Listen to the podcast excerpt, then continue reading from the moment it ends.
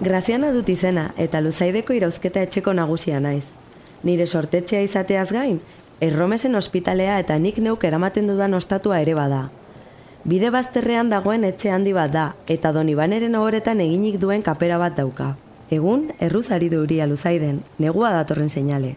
Baina ez nauk eskatzen, negua maite dut, eta elur egitea. Horrela jendeak ez doaz asto bizkarren barrena, eta luzaidetik igarotzen den bidetik joan behar dute alabearrez. Gure etxean jende gehiago egotea dakar horrek, eta sos gehiago noski.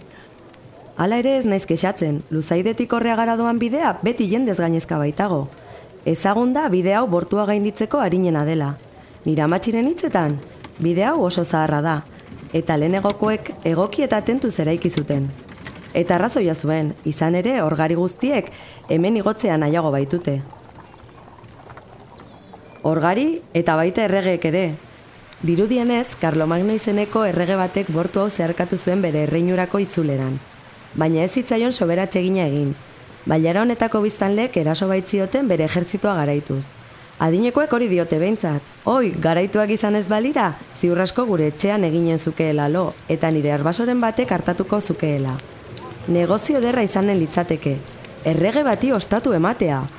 Orgari dela, ala errege dela etxean gelditzen dena, lan handia izaten da. Baina irabazten den diru apurrak etxe eta familia mantentzeko adina ematen du beti.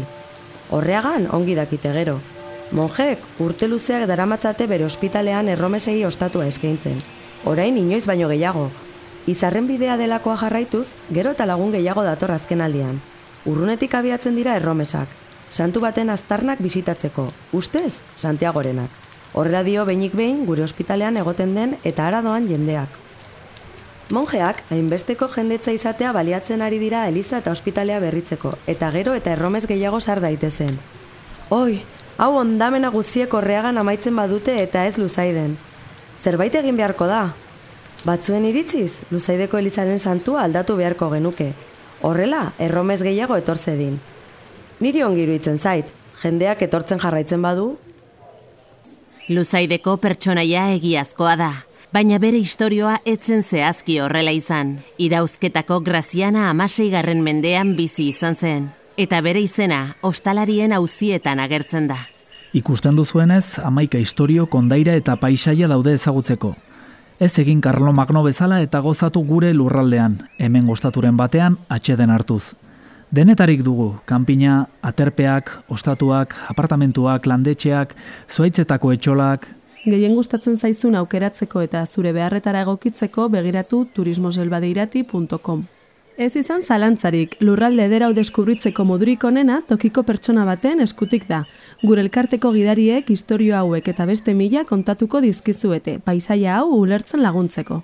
Botanika, geologia, historia, kondairak, mitologia, oiturak animalia basatiak eta abeltzaintzari buruz hariko dira izketan. Kontaktua gure webgunean aurkituko duzue. turismoselbadeirati.com